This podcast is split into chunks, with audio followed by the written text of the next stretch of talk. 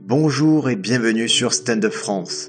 Stand Up France, c'est le podcast pour ceux qui font du stand-up, ceux qui rêvent d'en faire et pour les fans de comédie. Si vous voulez nous soutenir, vous pouvez laisser un avis sur Apple Podcast et nous donner de la visibilité. Les commentaires émis dans ce podcast n'engagent que nous.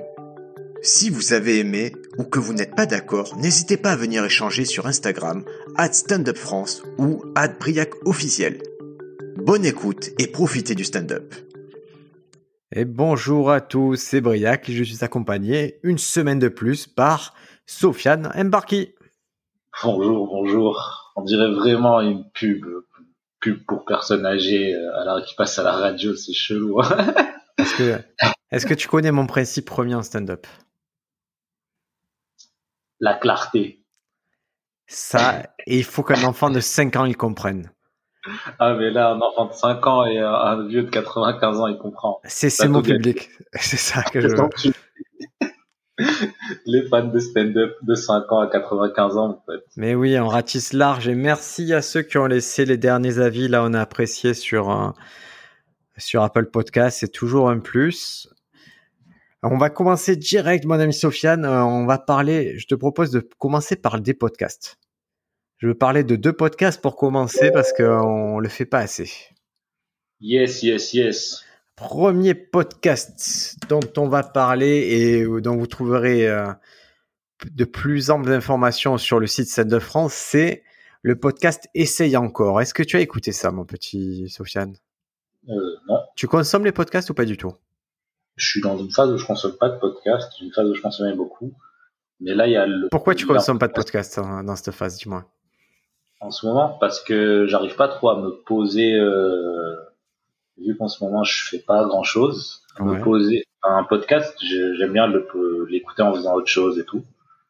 Et euh, en ce moment je me pose pas trop euh, j'arrive pas trop à me poser je suis plus dans des je mate des séries je joue à des jeux des trucs d'accord. Tu as pas un temps c'est pas comme par exemple si tu avais un trajet pour le travail où tu peux écouter dans le bus ou quoi d'accord. Exactement mais là, il y a le podcast d'Amel Chabi qui me donne envie. Ah, on m'en a parlé. Paco m'en a parlé, j'ai pas encore regardé. Ah, ça me donne envie, ça, a l'air cool. je vais l'écouter, en... je te propose, on le note, on le regarde et on en parle la semaine prochaine. Ça te va? Yes. Oui, Chabi. Moi, le podcast dont je vais te parler, c'est un podcast d'un garçon qui s'appelle Geoffrey Deloup et qui a lancé un podcast euh, qui s'appelle Essaye encore. L'angle, il est très simple. Il aborde les gens sur le thème de l'échec, sur le thème vraiment du bide, de, de la défaite. Dans tous les domaines? Il commence par l'humour, et je, vois que son appétit est plus vers les stand-uppers, les comédiens en particulier les Canadiens, mais après, il est allé sur tous les domaines, journalisme, euh, artiste et tout. Chef cuistot. Ok, ok. Donc, je vais te dire un peu le casting et tu vas voir, c'est vraiment pas mal. En plus, il a, comment dire, il a, il a plutôt fait ça. Il a été malin, ce que, ce que, en tout cas, il a fait des choix que moi je n'ai pas fait sur ce podcast. Il a fait le choix de direct attaquer des gens plutôt connus. Comme ça, hop, il a eu une petite euh, communauté, une petite type. Et c'est vrai que plus tu fais gens connus, plus tu vas avoir des gens connus. C'est un peu ce qui s'est passé avec un café au 7 que qu'animait Louis Dubourg.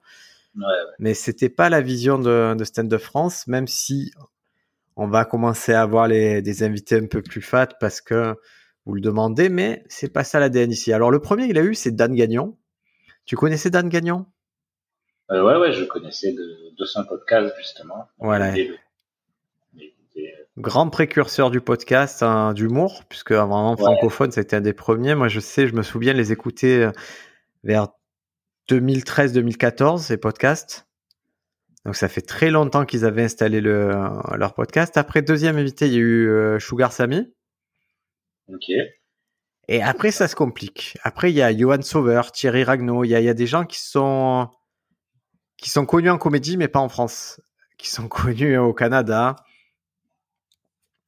il y en a beaucoup des comme ça. Ah ben tout à fait. À Québec, si tu as de l'appétit pour l'humour francophone mais canadien, il y a beaucoup à voir. Mais nous, on n'a pas cette culture-là c'est marrant que c'est pas du tout mis en avant, alors on pourrait comprendre en vrai. Ah, on pourrait comprendre, on pourrait adhérer, mais. Mais, et puis, il y a, du niveau, hein, l'air de rien. Les, derniers qui sont arrivés, les, les Adib al là, ça, ça, fait, ça fait du bien de voir ça. Ouais. Genre un mec que, que Cyril euh, Yves, euh, Cyril Yves, pardon. Cyril, Cyril Yves, oui. Euh, suit sur, euh, sur enfin, est dans la même école d'humour là que, que Cyril et qui suit sur Insta. J'ai oublié son nom, il fait des trucs euh, super intéressants. Euh, je vais essayer de le retrouver. Ah ouais, tu nous retrouves comme ça, tu vidéos, il fait des vidéos où il fait une blague avec un micro juste dans son salon. Ouais. Mais genre gros niveau le, truc, c'est que on, croit à tort que, par exemple, l'école de l'humour, ça accueille des gens qui débutent, mais il y a aussi des gens super confirmés, des gens très forts qui y vont pour se perfectionner. D'ailleurs, Cyril, qui, vous avez déjà entendu le podcast, il est allé là-bas en ayant déjà un bon bagage humoriste. C'est vrai, c'est vrai. Mais j'ai l'impression aussi que les, Canadiens n'ont pas forcément. Euh, ils disent pas j'ai envie de d'être connu en France. Le Canada, ça leur suffit. Il y a déjà un gros niveau là-bas pour. Euh, alors moi, je crois qu'il y en a qui essayent d'être connus. C'est pour ça que les, parce que le, marché est vraiment plus puissant en France. Les opportunités. Ah oui, oui. C'est pour ça qu'un Sugar Sammy, il est en France. Oui, oui, bien sûr.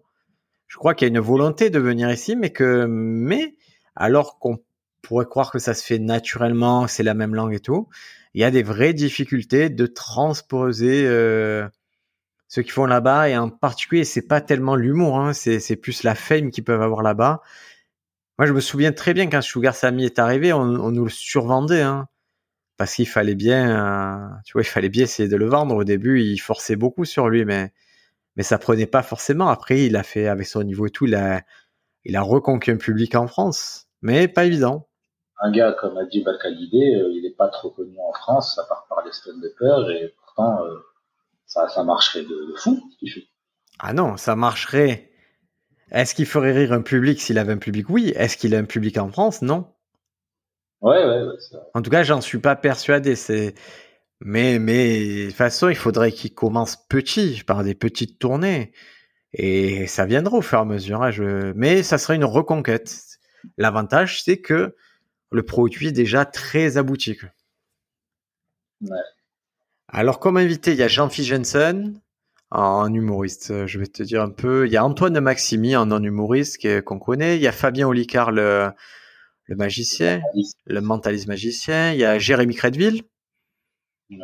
Très intéressant, Jérémy Crédville. Très intéressant ce garçon. Ça fait, je le découvre à travers plusieurs podcasts.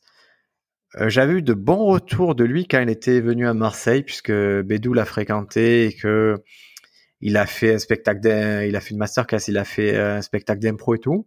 Et là, à chaque fois que j'entends un podcast, il confirme tout ce que je, voilà, que, que des les bonnes choses que j'avais entendues sur lui, il les confirme. Il est simple, le gars. Son histoire. Je connais que deux noms, Jérémy Crédville. Ah ben c'est l'épisode 14 là. Euh, d'essaye encore. C'est Jérémy Crédville t'explique comment il a commencé dans l'humour. C'est genre en 2011. Il a commencé par, il a fait un sketch d'un mariage pour le marier. Il fait un petit sketch mariage. Sa copine inscrit un concours d'humour. Il gagne le concours d'humour. Ouais. Et, euh, et, le concours, c'était ben, un an après, vous, vous avez trois dates de votre spectacle. Donc il a eu un an pour faire son spectacle. Wow. La première année. Première année. Et genre, première scène, il se dit, bon, ben, je vais rôder. Euh, il va à un truc, il y a cinq personnes. C'était la première scène ouverte, euh, je crois que c'était à Lille, à Lille au Spotlight. Euh, il y a cinq personnes. Dans les cinq personnes, tu as un humoriste qui lui dit ouais mais bon ça va, tu as joué le jeu même si avec que cinq personnes. Euh, euh, viens faire ma première partie la semaine prochaine. Donc 150 personnes. Et le producteur il le voit la semaine d'après, ça marche bien. Et il lui dit bah écoute on a aussi une date à 1500 places la semaine d'après ou un mois après. Donc il a fait 5, 150, 1500. Et genre il a il a écrit son spectacle dans l'année quoi. Ah ouais sans problème. Il valait ce qu'il valait, mais tu vois, ça lui a bien mis le pied à l'étrier pour, pour la suite de sa, de sa carrière. on voit bien que le business a changé. ah, le... non, parce que je pense que le. Ce qui... bah, déjà, il a commencé, je pense qu'il faisait pas de stand-up. Il faisait vraiment un spectacle, il faisait des personnages et tout. Puis il avait, euh, je pense qu'il avait la. Des fois, quand tu commences, tu as la naïveté, mais elle, elle t'aide en fait il y a ce côté, bah, ouais, je peux écrire un spectacle un an, alors que nous, on va être bloqué à dire non, il faudrait des années pour construire le matériel. Il y en a, ils arrivent, ouais, non, mais moi j'ai un spectacle. Et c'est pas plus mal en fait. Ça te permet de, faire des choses alors que les autres restent coincés, quoi. Ouais, et puis tu t'améliores plus vite en faisant tout ça. Ouais, clairement. Et puis tu te fais des contacts. Tu vois, lui, c'est parce qu'il a fait ça et parce qu'il a échoué à certains endroits et tout qu'il a pu avancer. Et c'est le concept du podcast Essaye encore, c'est vraiment d'adresser l'échec. Là, bon, c'est l'échec et c'est marrant parce que c'est l'échec. C'est vrai que chez l'humoriste, on considère que le bid est l'échec, mais il y a d'autres échecs qui peuvent être adressés, qui sont voilà, qui des fois le sont et c'est intéressant de, de voir ça. Il y a Adrien Arnoux qui est passé, 15e épisode. Très intéressant aussi, Adrien, sa vision. Et là, c'est marrant parce qu'il il a, il a, balayé un peu de, de, revers la main certains reproches qu'on peut lui faire, par exemple, euh, ou certaines remarques. Les gens, ils, ils, disent oui, mais Adrien Arnoux, il est connu pour avoir 4 heures de matériel, mais il joue pas son spectacle. Et lui, il est clair, il dit mais si je suis pas, je suis pas con, si j'avais 4 heures, je, je jouais mon spectacle mais j'ai pas quatre heures, j'ai pas quatre heures comme je veux, j'ai pas une heure comme je voudrais. Oui, mais ça, c'est souvent des trucs qui reviennent. Hein. C'est comme Bédou qui me disait, mais c'est bon, t'as une heure, fais une heure. C'est une vision. matériel, ce que toi, t'appelles pas matériel. C'est une vision. Lui, il a une vision qualitative. Il pense que c'est ça qu'il fera passer peut-être un next step. Donc, il soigne ce truc-là et c'est sa vision. On peut pas. Quoi, c'est indiscutable. Il argumente très bien et c'est Vraiment, André Arnoux, ça me permettra de faire la transition pour le podcast d'après, mais moi, j'aime beaucoup l'entendre en, podcast et je trouve qu'il prend de plus en plus d'ampleur en podcast. Et le premier épisode d'Essayer encore, c'est un épisode qui est donc Dan Gagnon, euh, humoriste euh, canadien et qui a fait, qui a eu un succès en Belgique. Et, c'est intéressant parce que lui, c'est un peu une machine à parole. Hein. Ouais, ouais, c'est Dan Gagnon. Il fait que parler, que parler, que parler pendant une heure et demie. Le mec, il pose deux questions, l'autre, il parle pendant une heure et demie. Mais, mais le fait est que qu'il est tellement agréable à écouter. C'est très sympathique ce qu'il dit. C'est, il euh, y a rien à dire, quoi. C'est cool à entendre. Et... Puis lui, c'est quoi? Ça fait plus de 20 ans qu'il est dans stand-up et. Non, non, pas du tout, pas du tout. Qu'il est dans l'humour, en tout cas, parce que j'avais entendu de, dans son podcast. Ah non, ça fait moins longtemps, mais il a toujours voulu en faire, mais il n'a pas commencé il y a si longtemps. Hein. Ouais, mais je pense qu'il, ouais, de, quand je dis dans le stand-up, qu'il s'intéresse au Ah, depuis qu'il est gamin, il le dit, hein, il, a toujours voulu faire ça. Hein, c'est en étant. Il a vraiment des choses très intéressantes à dire, quoi. Ah oui, oui, il, il, aime ça. Moi, il m'a fait découvrir plein de trucs à leur podcast. J'avais des. Et il manque un peu ce podcast au paysage, mais, mais ils ont, voilà, ils ont fait d'autres choix. Hein, dans Daniel sans comparse, c'est, mais ça, je crois que ça a mis le pied à l'étrier. En tout cas, ça a suscité la curiosité de pas mal de monde. Et... En tout cas, même maintenant, c'est intéressant de le réécouter. Hein, si vous n'avez pas écouté son podcast. Ça s'appelait euh, Comedy News Weekly et c'est toujours disponible. Donc, euh, foncez l'écouter. Bah, puisqu'on en a recommandé podcast, on va passer au suivant. Bah, c'est le suivant, c'est le podcast donc d'Adrien Arnoux. Il s'appelle Laisse-moi finir. Ouais. J'en avais pas parlé jusqu'à présent parce que c'était censé être un podcast hebdomadaire. Mais plusieurs euh, aléas qu'on a connus ces derniers temps ont fait qu'il n'a pas, a pas pris ce rythme. Le premier épisode a été lancé le 25 septembre. Et là, on en est à peine au sixième épisode. Ouais, des, bonnes semaines. Ouais, c'était, correct. C'était très, des belles, belles semaines, effectivement. Et en fait, ça, il y a eu voilà, il y a eu une coupure en octobre et ça reprend à peine. Mais là, je sais qu'il y a plusieurs épisodes d'avance. Donc, euh, je vous en parle et surtout, je vois que le podcast il est en train de prendre une direction très intéressante. Les six premiers invités, c'est Lenny Mbunga, Paul Taylor, Tania Dutel, Rémi Boy, Seb Melia et Charlie Soignant. Ah, ce que j'ai vu, c'est pas dans le même décor à chaque fois. Alors, tout simplement, euh, les premiers épisodes, euh, les Niemunga, Paul Taylor et Tania, et peut-être jusqu'à Rémi, ça a été enregistré au studio Majorel, chez, chez nos copains studio Majorel. Et euh, par la suite, il a changé pour aller au Barbès Comedy Club. Ce qui est plutôt un bon move, à mon sens, dans le sens où Studio Majorel, euh, ils sont très cool, ils produisent des podcasts, ça, mais mais y a, je pense qu'ils n'ont pas trouvé une économie pour ce podcast en particulier, et même pour le podcast. Hein. Ouais, ils ont trouvé des économies pour d'autres podcasts, mais pas pour ce podcast. Et je crois que que c'est plus simple pour Adrien d'enregistrer dans un endroit familier comme le Barbès. Ouais, ça, ça, ça, j'ai C'est plus logique. Moi, je trouve que c'est plus détendu, ça marche bien. Et comme il a cette volonté quand même d'être filmé, ce que je peux comprendre parce qu'on dit que, que, le futur podcast c'est en vidéo. Moi, je, je sais pas mon truc, mais je peux comprendre qu'on le consomme comme ça.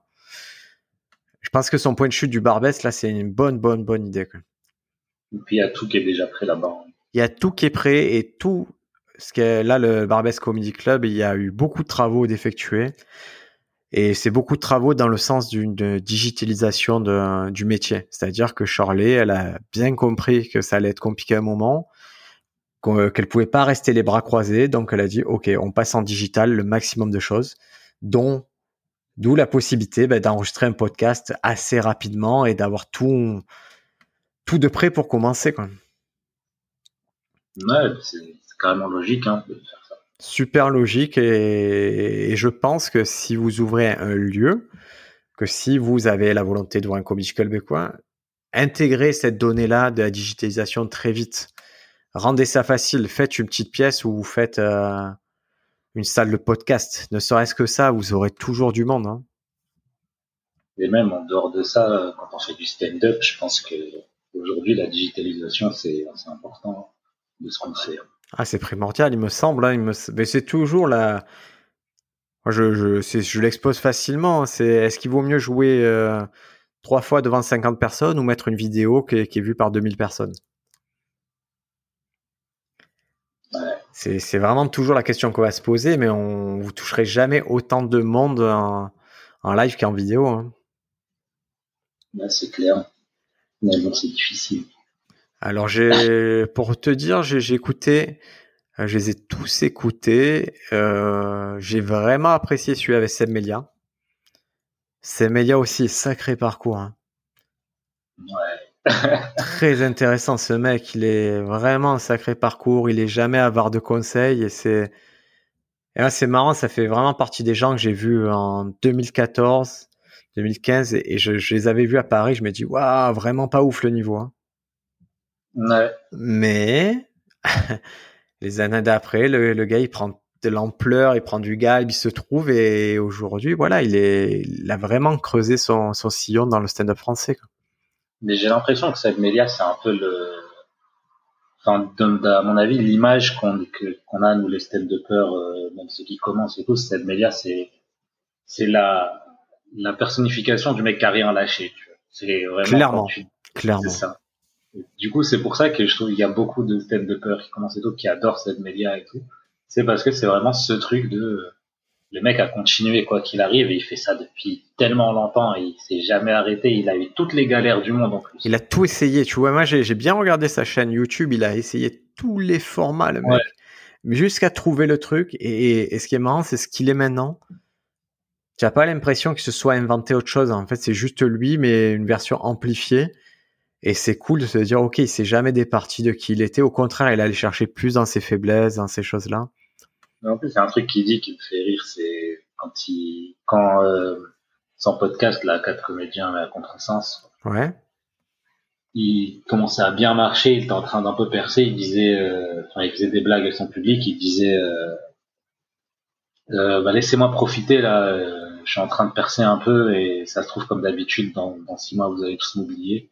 Et genre, tu sens que ça lui arrivait plein de fois, tu vois, qu'il il est juste là pour, pour kiffer ce qui se passe sur le moment. Il a plus d'ambition, pas d'ambition, mais il est plus dans l'espoir que tu as quand tu es jeune de commencer et de te dire là ça marche, c'est sûr ça va marcher et tout. Il est tellement conscient du. du... Ah, c'est précaire, hein. Moi j'avais rencontré, euh, j'avais pas mal parlé avec. Euh, ah, ça va me revenir. L'humoriste qui était euh, chez, chez TPMP qui était. Euh, Lemoine. Le Jean-Luc Lemoine. Wow. Bien joué, bravo, tu, tu gagnes un point, un point d'expérience. J'avais pas mal parlé avec lui et, j'étais étonné, tu sais, il acceptait des dates un peu marginales. Tu vois, le truc, je me dis, putain, c'est bizarre qu'il accepte encore. Et il fait, ouais, mais moi, j'ai, je sais pas de quoi va être fait demain, quoi. J'ai tellement galéré que là, j'ai la télé, je prends tout. en gros, ils récoltent quand il faut récolter, ils prennent tout parce que quand ils ont semé, c'était long et c'était difficile, il y a eu des downs et, il le sait, tu vois. moi, depuis que je le vois à chaque fois à la télé, je me dis, mais pourquoi il va dans des trucs comme ça? Parfois, il fait des émissions, c'est des bourbiers. Et genre... Parce qu'il sait que il, sait pas de quoi ça aura fait demain, du coup, il est très inquiet, c'est un mec anxieux, il veut rien lâcher, quoi. Ouais, c'est fou, c'est compréhensible en vrai. Je peux le comprendre et bon, de toute façon, c'est son parcours, hein, c'est lui qui choisit euh, ça. Nous, on observe de loin.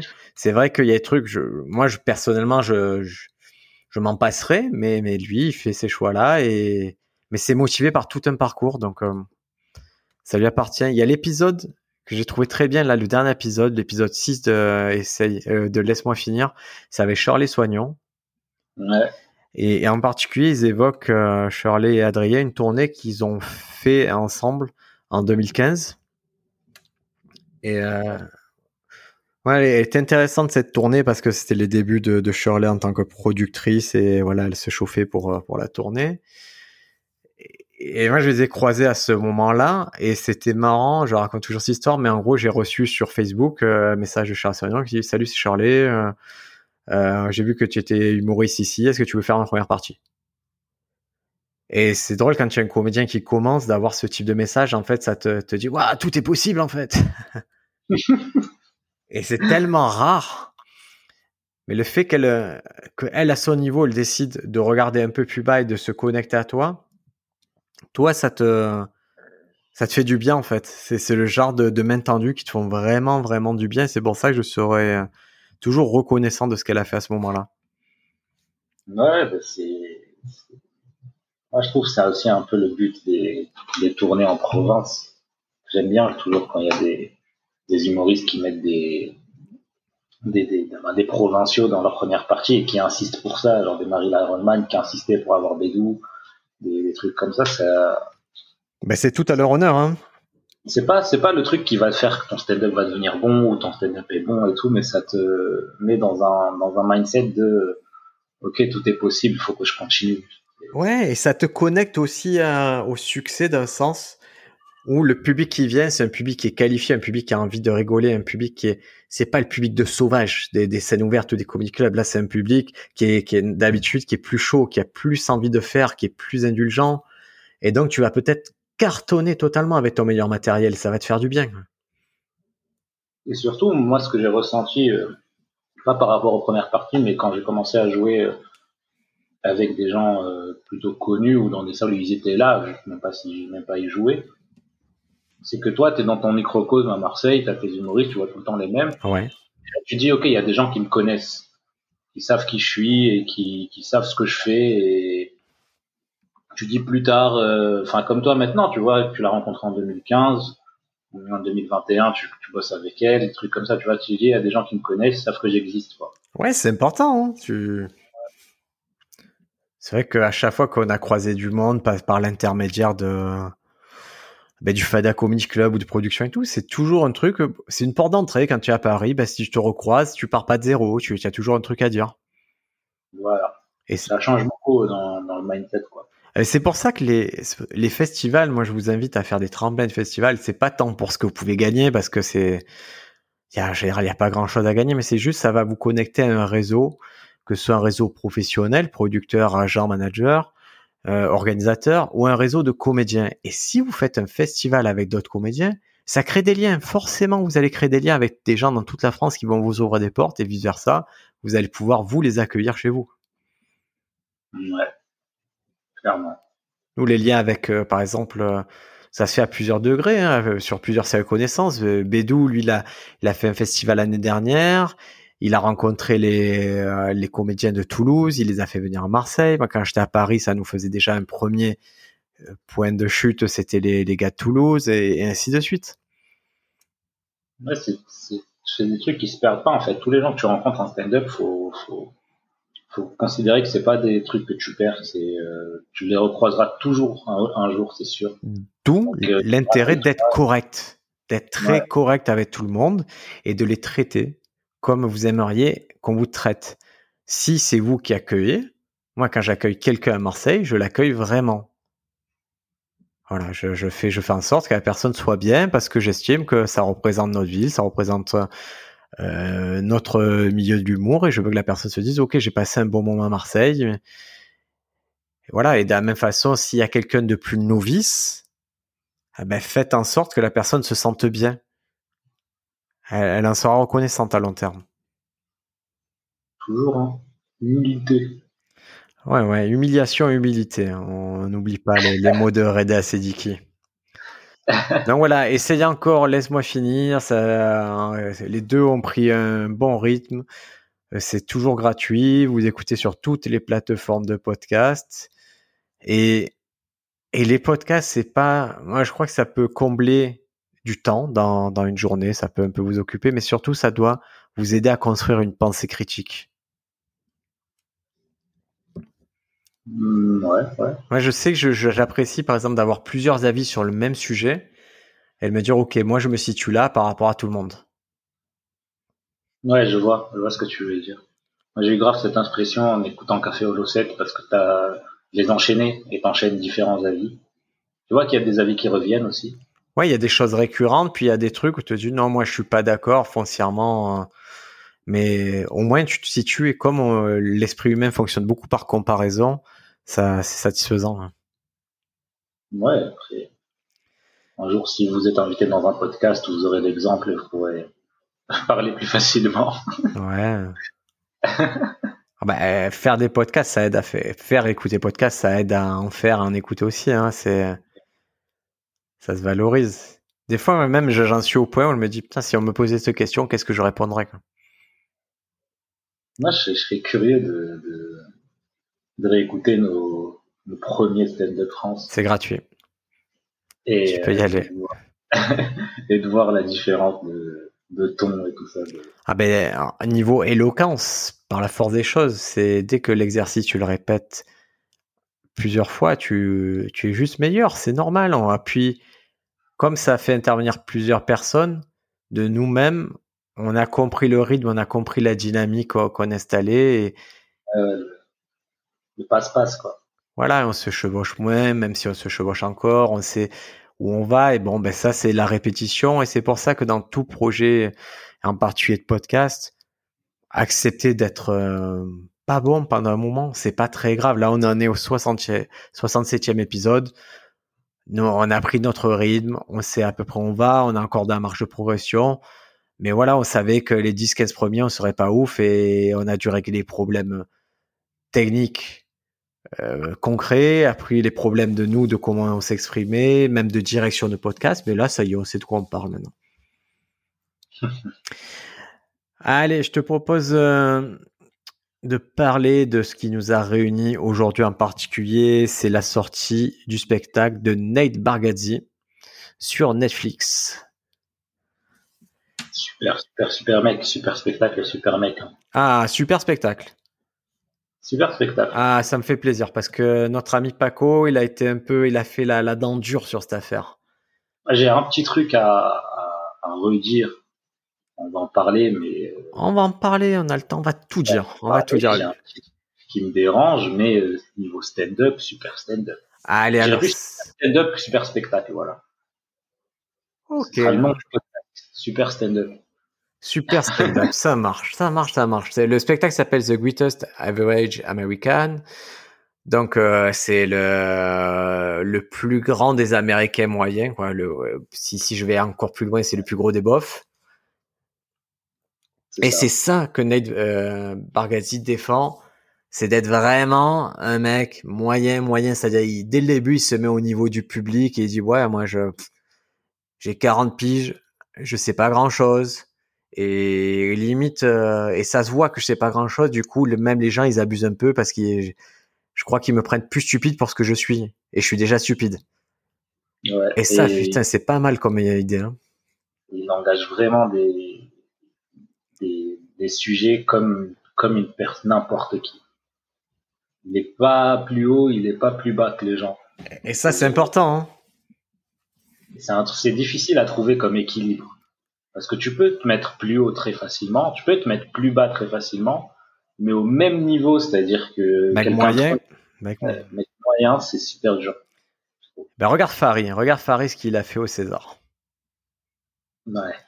Farid, il se place jamais au niveau des gens. Jamais. Il se place, il, tu as l'impression qu'il veut t'écraser la tête avec son pied. Ouais. Quand il est dans l'excellence, dans l'excellence technique, on l'accepte. Mais quand ça déraille comme là, malheureusement César, il y a eu un problème technique, en particulier un problème de prompteur et qui savait, qui savait plus trop où il était. Ah ben d'un coup, son personnage devient très antipathique. Ouais.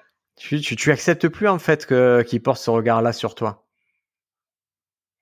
Et je pense que même, même, même, enfin, il y a toujours un moment où on n'accepte plus, quoi. Moi, c'est à partir de la douzième seconde de son spectacle que j'ai plus accepté. Non, mais y a- ça va toujours être clivant. Tout à Ça fait. toujours pas aimer. Alors qu'un Nat Bargaz- Bargatze, Mhm. je, je dis pas qu'il y a tout le monde qui va aimer, mais per- son personnage va déranger personne. En tout, ah ouais, il fait pas de vagues clairement, et c'est là où un Bill Burr, il peut te, à un moment, tu peux dire, oh, c'est bon, tu tiens le fou. Et d'ailleurs, euh, aucune, euh, aucune vulgarité dans son spectacle. Ah, mais Ouais, ça, mais- c'est, alors ça, on va en parler, ça, c'est, Pas, pas une insulte. pourquoi, pas- pourquoi, De quoi? Pourquoi il fait ça, à ton avis? Parce que c'est un stand-up, c'est un stand-up qui réunit tout le monde. Parce qu'il travaille clean. Et travailler clean, en Amérique, plus qu'en France, travailler clean, c'est ne pas se fermer des portes. Parce qu'il y a des comedy clubs, il y a des, euh, même des événements comme les facs, des événements comme les, les corporels, les religieux et tout, qui ne veulent pas de gens qui jurent, qui disent fuck, qui disent putain, qui... Et nous, on fait pas trop la distinction en France. En gros, en France, tu as, si on te dit vulgaire, tu dis bigard. Mais c'est le seul qui te, Ouais, mais c'est pas vrai, c'est pas non, mais c'est le seul qui te, tu vois, qui va exploser en disant, ah non, lui, lui, on veut pas un truc comme Bigard. C'est, l'exemple type. Mais alors qu'aux États-Unis, ils ont vraiment fait la distinction très vite entre tu jures ou tu jures pas. Et j'ai lu un tips de Gary Goldman qui a sorti, vous savez, euh, ça me permet de faire une mini parenthèse. Gary Goldman, c'est un humoriste qui a, qui a un spectacle là sur HBO qui s'appelle The Great Depression, qui est d'une grande qualité. C'est sur OCS, vous le trouvez. Moi, j'ai adoré ce spectacle, d'une finesse absolue. Et ce gars-là, pendant un an, il a donné des conseils sur Twitter. Chaque jour, il met un conseil, s'appelle The Goldman Tips. Et il y a Renaud Sandvici, ou Santivi, je vais vérifier quand même si je n'inverse pas les deux trucs, qui a, qui a fait la même chose sur son... euh, en fait, il reprend les conseils de Gary Goldman et il les traduit en français chaque jour. Ok, et sur Twitter? Sur Twitter. Genre follow, tout ça Ah ben go, tu... moi j'ai plus Twitter. Est-ce que tu peux me trouver euh, alors dit Renaud Sanvici, voilà c'est Renaud Sanvici comme ça j'écorche pas son nom. Et les Goldman Chips ils sont sur, je vais vous dire exactement, euh, sur 108 tweets. Donc vraiment euh, très très cool de faire ça et voilà il a il a tout et traduit de jour en jour après jour. Il a lancé le 20 octobre 2020 donc vous voyez on en est à peu près à sûrement à 4 euh, octobre, novembre, décembre, janvier, février. Oh, on en est à presque la moitié des conseils. Moi je les ai tous lus les conseils en anglais et c'était Ah ouais. super ouais ouais super intéressant. C'est grave cool, hein Ah, euh, ces conseils, la Gary Goldman, ces conseils, ils sont, il y en a des simples, mais il y en a en fait, c'est marrant de les lire a posteriori, et c'est aussi marrant de le faire au jour le jour parce qu'il y avait vraiment des conseils euh, fins, dans le sens où il y a des conseils qui vont s'appliquer qu'au mois de février, il y a des conseils qui vont s'appliquer euh, à certaines périodes. Le conseil que je donne aux débutants, c'est de sonner davantage sur un temps conversationnel. Je ne sais pas trop comment faire ça, à part d'en faire un but, d'être moins scripté. Très important, très important ça. Et là, ça nous fait la transition de tout trouver. Nat Bargatze, ton conversationnel absolu. Absolu, ouais. C'est-à-dire qu'on a l'impression que c'est un pote qui te parle. Et encore un spectacle où on filme pas le public. Ouais, bah après, y a, il y a, j'avoue, ouais, il n'y a pas les reaction shots, c'est-à-dire qu'ils ont tous un masque, donc c'est un peu moins fort. Euh, Ouais, ça m'a un peu... Le son, le mixage du son, je pense qu'ils ne peuvent pas faire autrement, mais ça se sent que les, les rires, ils sont masqués, quoi. et euh, après, j'ai un autre truc à dire, mais juste euh, les, les hélicos.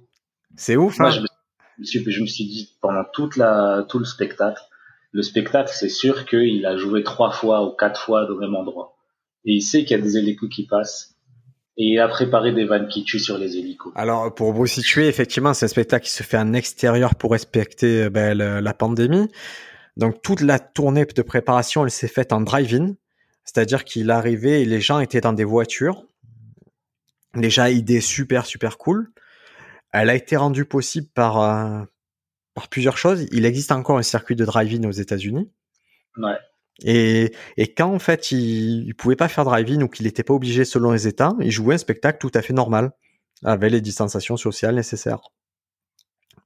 Moi j'avais observé sa tournée, c'est pour ça que je, j'ai bien vu comment il faisait. Et donc effectivement, je pense euh, quand il arrive à cet endroit-là, en plein en extérieur, il y a, il y a, le, il y a des hélicos qui passent au-dessus de la tête et c'est impossible de faire des blagues sur les hélicos. Quoi, je veux dire, ça, il y a du bruit, il peut plus rien faire. Et à chaque fois qu'il y en a un qui passe, il en passe quatre dans le spectacle, il va avoir une réaction de ouf dessus. Ouais.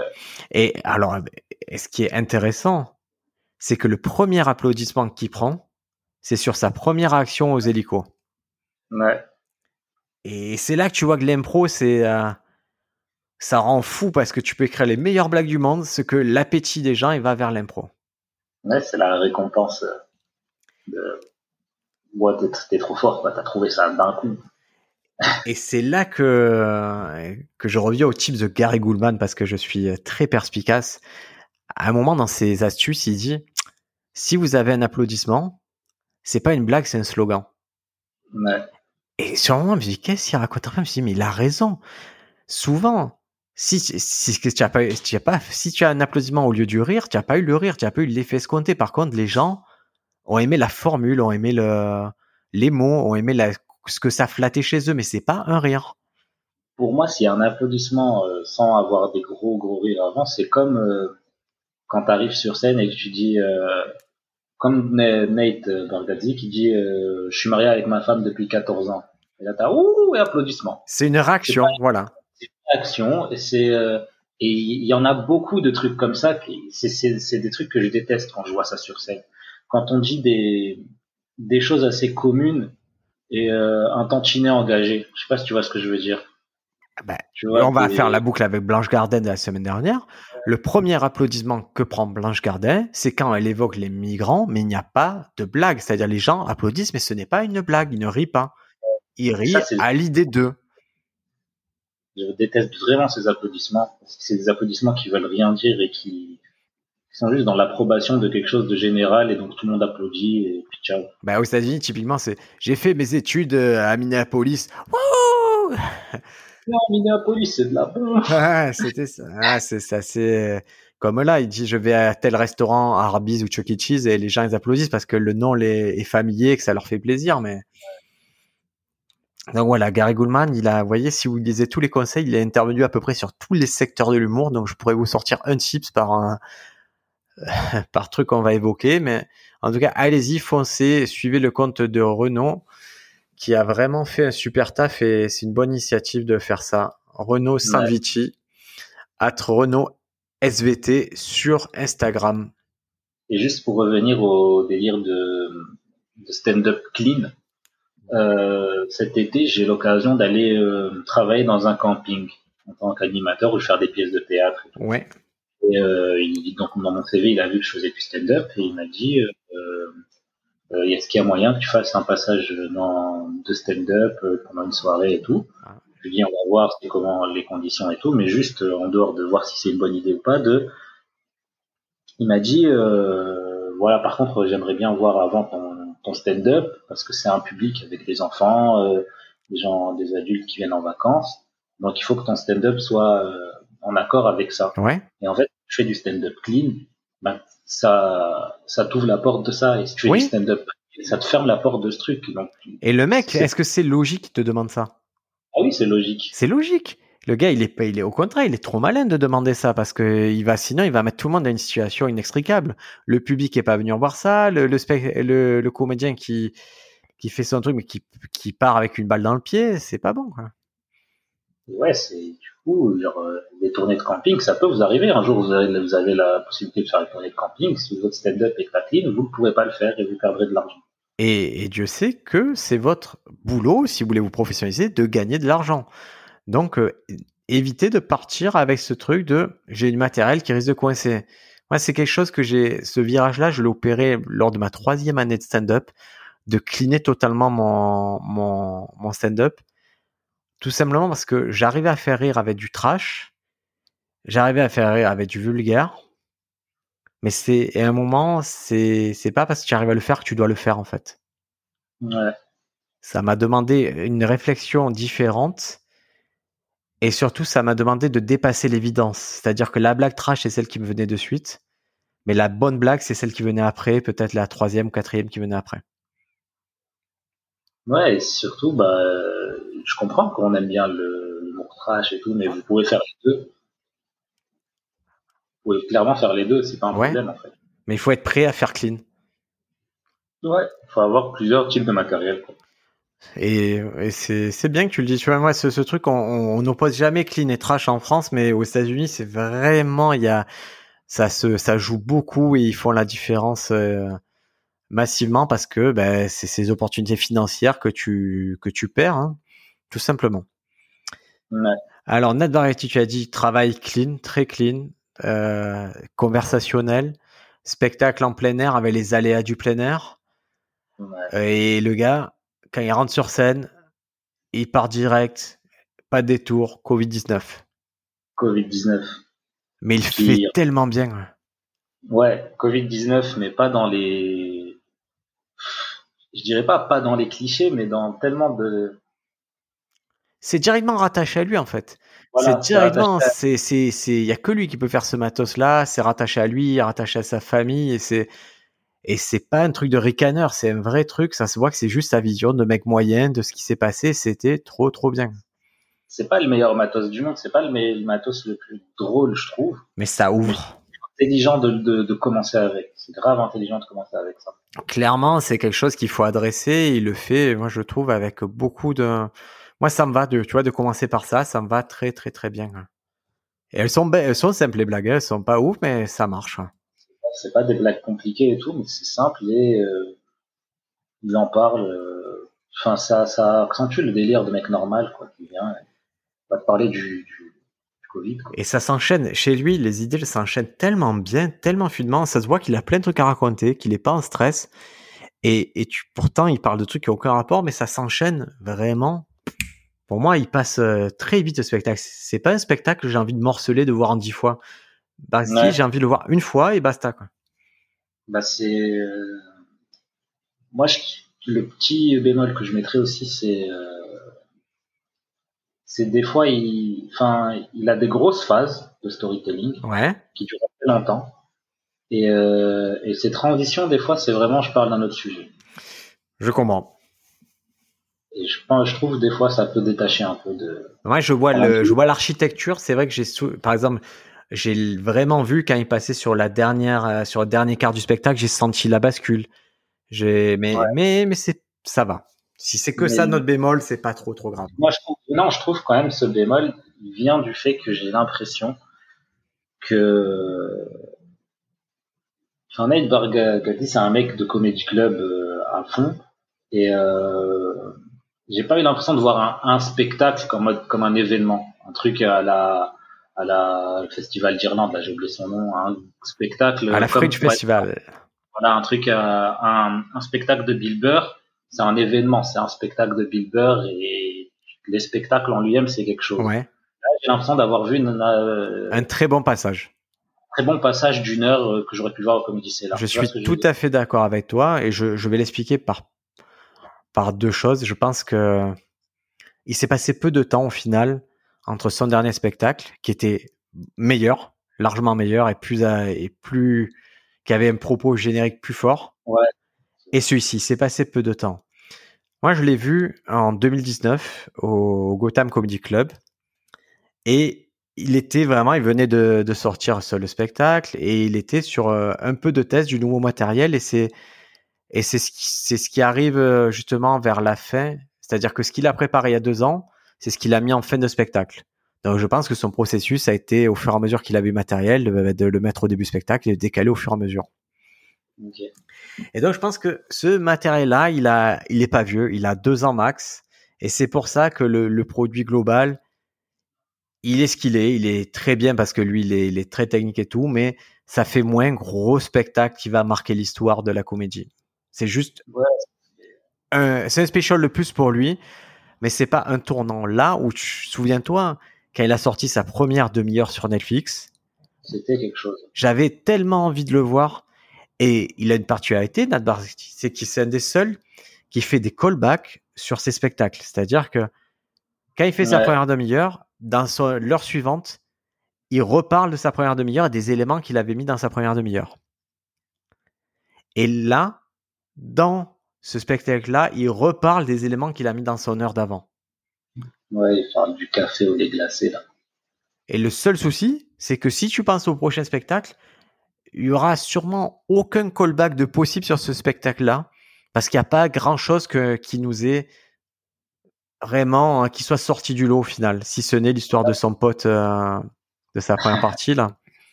Ouais, il n'y a pas de gros hit, quoi. Il n'y a pas de gros hit, par contre, tout est fort, quoi. Tout est très sympa. Tout est fort, et au début, moi, je me suis dit, euh, ouais, le personnage n'est pas forcément super maîtrisé, mais plus tu avances, plus tu te rends compte que le personnage il est parfaitement maîtrisé en fait.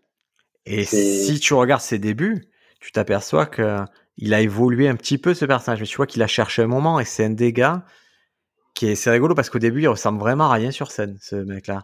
Et avec les années, son personnage il a pris euh, du galbe et lui c'est il est devenu un peu beau gosse. Il y a un truc qui s'est passé quoi. Il y a vraiment une transformation qui s'est effectuée. Et si tu commences le stand-up, ça te donne espoir de devenir quelqu'un, le parcours Nat Bargatze. Ouais. C'est très classe ce qu'il fait. Je trouve que c'est très, euh, très subtil, même dans ses blagues et tout, c'est subtil, c'est fin. Ah, moi j'aime beaucoup. Ah ben, tu sais, il y a, y a Jared, euh, Nat Bargatze, je prononce plusieurs fois différemment le nom, mais c'est Nat Bargatze, pardon il fait un truc, c'est fait du, euh, du storytelling, du narratif. Et, euh, et, et Jared Vol, qui a consacré un livre entier à ça, qui s'appelle euh, Playfully Inappropriate, il a cette formule qui est, qui est mortelle. Il dit la, la différence entre, entre en gros le narratif et la punchline, et le, le stand-up de punchline, c'est la même qu'entre entendre une blague drôle et avoir un ami drôle. Ouais. Et là, clairement, on a un ami drôle. C'est un gars, Nan Barksy, tu te dis, putain, lui, il est trop, trop drôle, quoi. Ouais, surtout les actions qu'il fait de, faire croire à son pote qui connaît pas des, sportifs hyper connus. Ah, c'est débile, hein, c'est des, des, trucs, tu te dis, ah là là, lui, c'est un bon pote, c'est rigolo d'être avec lui. Bon, ben ça, c'est euh, mortel, quoi. Et il a, et vraiment, ça, le truc, c'est que ces blagues ne nécessitent pas de, de mauvaise direction. C'est pas un stand-up qui consiste à t'amener à droite et, hop, je prends un virage à gauche. Lui, en général, il te dit une situation et tout ce qu'il rajoute dessus, c'est drôle. Ouais, c'est, en plus, il a tendance aussi à annoncer ses blagues, quoi. Clairement il te dit qu'est-ce qu'il va te raconter. Quoi. Et tout le reste, ça vient confirmer ça, et c'est une forme de stand-up très particulière. Il y a Paco qui a fait ses recherches parce que il était choqué quand j'ai dit oh, Brian Regan il fait ça, c'est un des seuls. Il m'a dit non non, tu vas voir. Il a fait ses recherches et effectivement, il a découvert que c'était en partie un style qui était très fort dans les années 90. Euh, c'est un style qui emprunte encore Chris Rock, qui emprunte encore Kevin Hart, d'annoncer ce qu'ils vont faire et de le faire vraiment à fond. Ouais. Et j'ai remarqué aussi que dans ses, dans ses act-out, ouais. il, les, il les pousse de ouf. Il fait pas juste un act-out et puis c'est fini, il fait un act-out.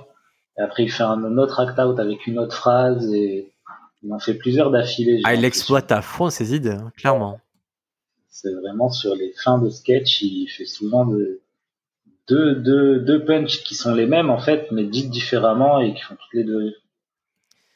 Ouais, en tout cas, il a, il y a, y a pas de, il y a, y a, des sections vraiment fortes. Euh, il n'y a pas la précision qu'il avait dans, dans, le précédent spectacle avec l'histoire du cheval mort. Il y a rien qui t'éclate la tête, te tape la cuisse. Par contre, tu passes un super bon moment. Euh, c'est chaleureux. Il y a un truc qui se passe, quoi. C'est vraiment un spectacle qui fait du bien. Moi, j'ai vraiment apprécié de me poser une heure de voir ça avec ma femme. Elle, elle s'est éclatée. Ouais. Et c'est qu'au bout d'une demi-heure qu'elle a dit, mais on l'a déjà vu, lui, non? Je fais, oui, c'est pour ça que j'étais attendu. C'est le seul spectacle de l'année. J'étais attendu pour le voir. Donc, euh, forcément, c'est qu'il y avait un intérêt. mais c'est, ça fait réfléchir sur le fait de, de, rassembler autant avec un stand-up, c'est plusieurs écoles. Hein. Il y a je veux mon public. Là, c'est pas mon public. Et il y a ah, il y, a des, il, y a des, il, y a, il y a plusieurs philosophies, effectivement, mais c'est vraiment philosophique. C'est des visions à chaque fois qui sont, qui s'opposent pas, mais en tout cas, chacun tire sa vérité. Là où Adrien Arnaud, il a sa vérité, Semelia, il a une autre vérité, Shirley aussi. Et c'est pour ça qu'on va venir au podcast, c'est intéressant d'écouter eux comment ils voient le truc. Et, et nous, ce podcast-là que vous écoutez actuellement, c'est notre vision à nous avec notre prisme, c'est-à-dire qu'est-ce qu'on a pu déterminer dans notre expérience? Et c'est ça qu'on vous livre. Hein. Ce n'est que ça, c'est qu'une vision. Hein. Mais c'est la meilleure.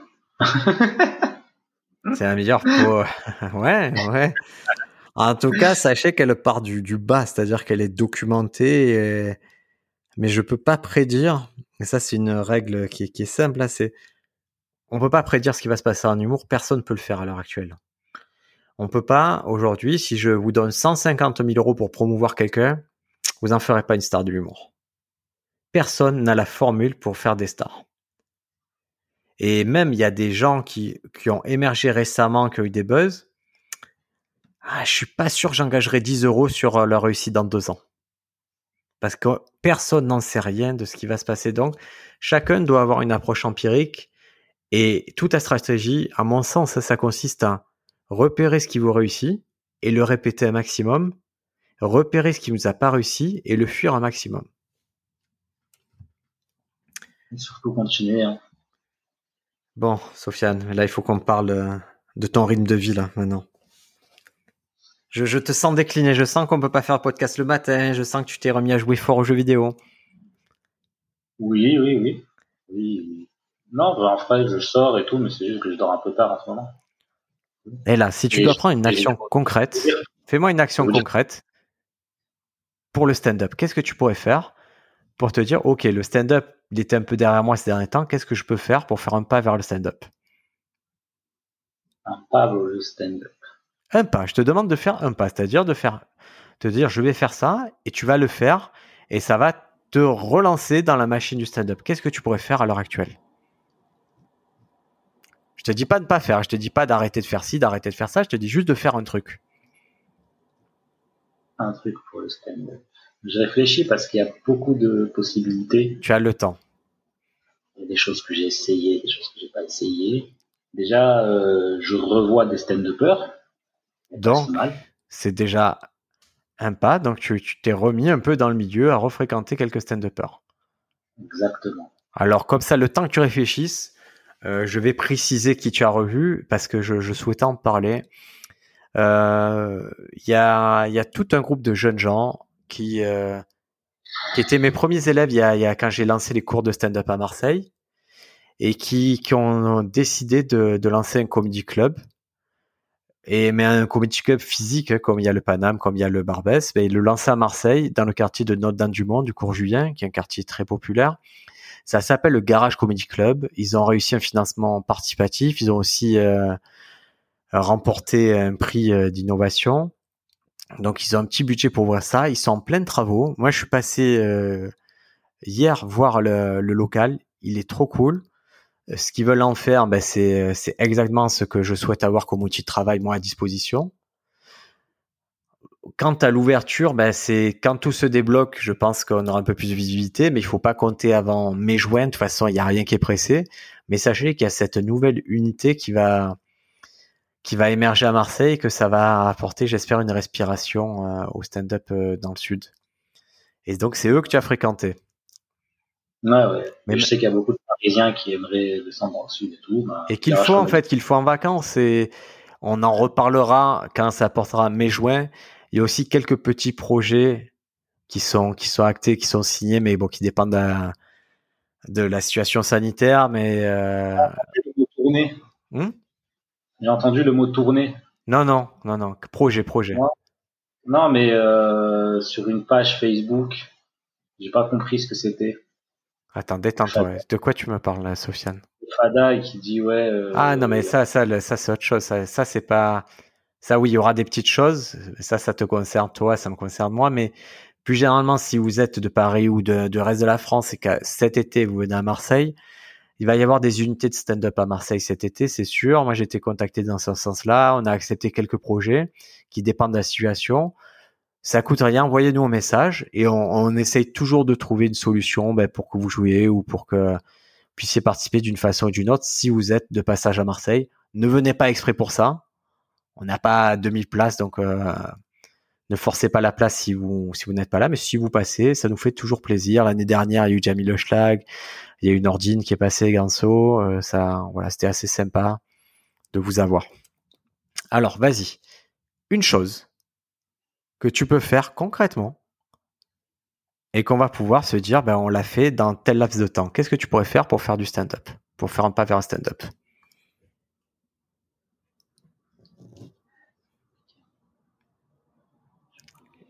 Une petite chose. J'ai envie, de faire un truc de groupe en fait.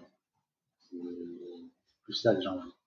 Problème, parce que si tu en rajoutes des gens, ouais, ça va. Tu vois, tu vas rendre ça aléatoire. Toi, qu'est-ce que tu peux faire à ton niveau pour le stand-up Écrire une blague. Une blague. Ouais. Ok. Combien te faudrait pour écrire une blague? Combien il faudrait pour écrire une blague? Ouais. Oh, une heure, une heure, deux heures. Quand c'est que tu pourrais le faire, tu penses? Demain. Donc euh, là, c'est vendredi. Donc demain, samedi, bah, tu sais ce que tu fais? Tu prends sur ton, sur ton téléphone et tu programmes demain une heure précise, une heure où tu sais que tu n'as pas de soucis, une heure où tu sais que tu es tranquille, écrire une blague. Et te connaissant et sachant que tu n'as pas écrit depuis longtemps, peut-être, peut-être que ça va sortir en deux minutes, la blague. Eh ben, ton travail sera fait. Tu auras fait ton travail. Même si c'est en deux minutes, tu l'as fait.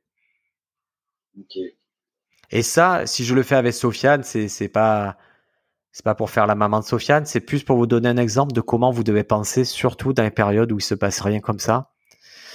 Ça sert à rien de vous fouetter. Il va rien se passer de particulier de toute façon. Il faut pas vous en vouloir de pas faire les choses. Mais si vous avez fait une pause depuis un moment, réfléchissez à la première action que vous pouvez mener pour revenir un peu dans ce qui vous plaît, parce que si vous écoutez ce podcast et que le stand-up ça vous plaît, donc faites un petit truc, un pas vers le stand-up, et le pas vers le stand-up, moi, écrire une blague, je trouve que c'est le pas le plus naturel et le plus simple que vous puissiez faire. Donc Sofiane, go écrire une blague. J'ai une blague, j'aimerais te la dire. Ah ben écoute, on arrive à la fin de ce podcast, donc euh, c'est le moment où on se raconte euh, les dernières idées de blagues, donc je t'en prie. C'est en gros, euh, il y a de plus en plus de, de dépressifs, c'est la maladie du siècle. Ouais. Et euh, moi, je comprends vraiment pas les, les, dépressifs, comment on peut devenir dépressif, parce que quand ta, ta vie, euh, elle part en couille, elle part en vrille, bah, à un moment, tu te poses, tu, tu prends des décisions. Moi, je me pose, je prends des décisions, je commence à réfléchir et j'appelle mon dealer. Et voilà, en gros, c'est ça la blague. Ben, ça marche très bien. Il faut, faut juste que quand on va chercher, pour vous donner un peu les trucs euh, qu'on a entre Sofiane et moi, quand on va chercher vraiment à trouver la blague complète, on va peser le ratio entre le temps investi dans la prémisse, à expliquer la situation, et la punchline. Peut-être qu'on va pas pouvoir enlever des choses à prémisse. Peut-être qu'il faut vraiment faire gonfler le ballon comme il vient de le faire. Si c'est le cas, ce qu'on va chercher à faire, c'est de ne pas avoir qu'une seule punchline, c'est-à-dire capitaliser sur le temps qu'on a passé là pour obtenir plusieurs rires et pour obtenir un ratio plus fort entre temps investi et rire obtenu. Mais elle est bien, moi, moi je la comprends, elle me fait rire. Ouais, peut-être aller sur du j'appelle mon dealer et je lui demande du travail, des trucs comme ça. écoute, dans tous les cas, si tu pars sur euh, j'appelle mon dealer, ça fait la première punchline. Après, ce qui vient naturellement et ce qui vient dans 90% des cas, c'est l'act out. C'est-à-dire le fait de jouer ça. Le fait de vraiment appeler le dealer, d'avoir ces deux personnages parce que en adoptant des points de vue plus directs, un point de vue personnage, un point de vue personnel, ben, tu vas avoir des éléments de comique plus vite. Ouais, c'est vrai. Ouais, elle est bien cette blague. Tu as, tu as autre chose? Euh, Ouais, j'ai un truc en fait. Vas-y. Euh, je trouve pas je trouve, je trouve pas le truc. En fait, j'avais une idée depuis longtemps de. Euh, une fois, j'avais rêvé que je taffais. J'avais vraiment rêvé que je me levais le matin, je prenais mon petit déj, que je m'appelais, que je prenais le métro, que je prenais le, métro et que j'arrivais au taf. Et je me, je me suis réveillé et j'étais en mode bon aujourd'hui c'est bon je vais pouvoir rien foutre Et, euh, et en gros, ensuite, j'ai voulu euh, l'idée de j'ai besoin de, de, de sentir d'avoir fait quelque chose d'utile pour pouvoir faire quelque chose d'inutile sans, sans culpabiliser. Je vois très bien ce sentiment, ce que c'est. Et cette idée, elle me dérange. Et du coup, je voudrais quelque chose de la forme de la blague, ce serait euh, euh, du coup maintenant je fais nanana pour pouvoir rien foutre sans sans, sans, sans, sans, sans problème. Ok, je vois. Et je cherche du coup un truc utile que tout le monde comprendrait, mais qui est inutile en fait. Ben, ne serait-ce que prendre une douche, tu vois. Ouais. Il y a des choses qu'on croit indispensables, mais que toi, ça te demande un effort. Ouais, justement, c'est ça, c'est ce truc que je trouve, mais je voudrais un truc bien plus spécifique que prendre une douche, un truc, un truc vraiment euh, super con à faire, personne pense à faire, mais qui est utile en fait. Mais on le fait pas parce que c'est pas vraiment utile. Je cherche ce truc-là. Ok, moi déjà sur la première partie sur le rêve, je trouve ça intéressant, c'est que c'est qu'on dit que tu sais, tu peux pas rêver d'un truc que tu n'as pas déjà vu, d'une phase que tu n'as pas déjà vu et tout. En fait, toi, tu vois, ça peut ton rêve, il se peut s'arrêter au moment où tu rentres au travail. Tu vois, tu sais pas ce que c'est. ton cerveau, il peut pas faire cet effort-là de créer un environnement que tu n'as jamais connu, quoi. Je me retrouve à la récré à l'école. Ah ouais. ouais. Ah, quand à la deuxième partie, ouais, les, ouais, je, je l'ai pas comme ça, mais hein, c'est un truc que tu vas plus trouver en, c'est conversationnel, c'est-à-dire c'est quelque chose quand tu vas échanger avec, si on s'y met, qu'on se met sur un canapé, qu'on en parle, on trouvera. Là, comme ça, mécaniquement, je, moi, je trouverais pas. Ça vient de l'idée, j'ai vu une vidéo sur la paresse, en fait. Ouais. Et j'ai vu que, genre, euh, l'idée du, euh, l'effort avant le réconfort, là, enfin, j'ai oublié ce quoi l'expression. Ouais et c'est récent en fait comme euh, comme délire de comme façon de voir le monde et tout. Et, euh, j'ai envie de bosser sur cette idée-là de de pourquoi est-ce que quand je fous rien, je culpabilise alors que ça n'a pas de sens. Écoute, c'est en tout cas c'est élégant, ça ça peut parler à tout le monde et je crois que c'est un sentiment qu'on qui nous traverse tous. Hein. j'ai trop kiffé justement les il y a des japonais qui font des œuvres d'art de ils font des objets qui sont utiles mais inutilisables genre euh, genre des, des, gros trucs pour boire en, en, même temps que marcher, mais ça passe par les pieds, par les chaussures et tout. C'est inutilisable, ça, ça sert à rien, mais c'est utile. J'aimerais faire des trucs comme ça, mais en stand-up. Je sais pas ce que voilà. Écoute, je, le verrai mieux quand je l'entendrai, mais il n'y a rien d'inutile. Tu sais bien que euh, moi-même, je passe pas mal de temps à faire des projets bizarres, mais j'ai une idée derrière à chaque fois. Et tiens, je vais te raconter une blague qui est, qui est bête, mais qui, me fait rire, c'est que j'étais au marché aux puces récemment et qu'il y a un gars, ça, il faisait, il faisait sa pub, il faisait un poulet 6 euros, deux poulets 12 euros. Et j'ai dit, mais c'est pas une annonce commerciale, c'est juste une multiplication que tu fais. Il y a rien, tu m'as juste fait réviser la table de 6. Ouais, c'est pas mal. Ouais, et après, attends, j'ai écrit une blague où j'étais très content de ma blague et je, parce que je suis assez fou pour écrire des. En fait, en l'autre moment, je crois que j'ai écrit une blague et tout ce que j'écris depuis, il y a, il se passe vraiment une semaine. Alors, je l'ai pas. Bah écoute, je vais me contenter de cette blague qui me fait déjà beaucoup, beaucoup, quoi qui me plaît. En tout cas, ça m'amuse. Ouais, c'est vraiment. Euh, ouais, puis c'est ça. Des fois, on trouve notre on trouve notre mécanique en fait de, blague et je sais à peu près quand c'est euh, tu vois quand ça va taper dans mon humour en fait. Je, sais vite en amont si ça tape dans mon humour. Parmi pour ça que je j'en écris un peu moins ces derniers temps mais j'ai l'impression que ça me correspond plus. J'ai une autre idée qui est mais qui est un peu plus complexe et pour expliquer des fois à mon fils qui a des adultes dangereux c'est c'est pas évident. Tu vois qu'il y a des pédophiles et tout parce que je dois l'expliquer en parallèle que s'il a un problème, il faut qu'il fasse confiance aux adultes. Tu vois, je suis toujours prêt entre les deux feux, que les adultes, c'est à la fois un danger et à la fois un réconfort. Et, je me suis dit, j'ai pris la dernière fois, j'ai pris l'exemple des légumes. J'ai dit, fils, tu, sais, on est toujours là à te dire, il faut que tu manges des légumes, il faut que tu manges des légumes. Mais il m'a dit, imagine maintenant qu'on te dise, il faut que tu manges des poivrons.